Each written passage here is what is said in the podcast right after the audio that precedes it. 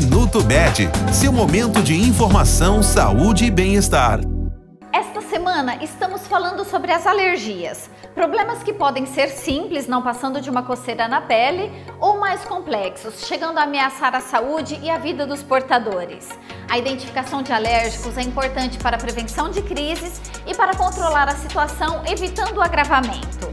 De maneira geral, é possível curar a alergia.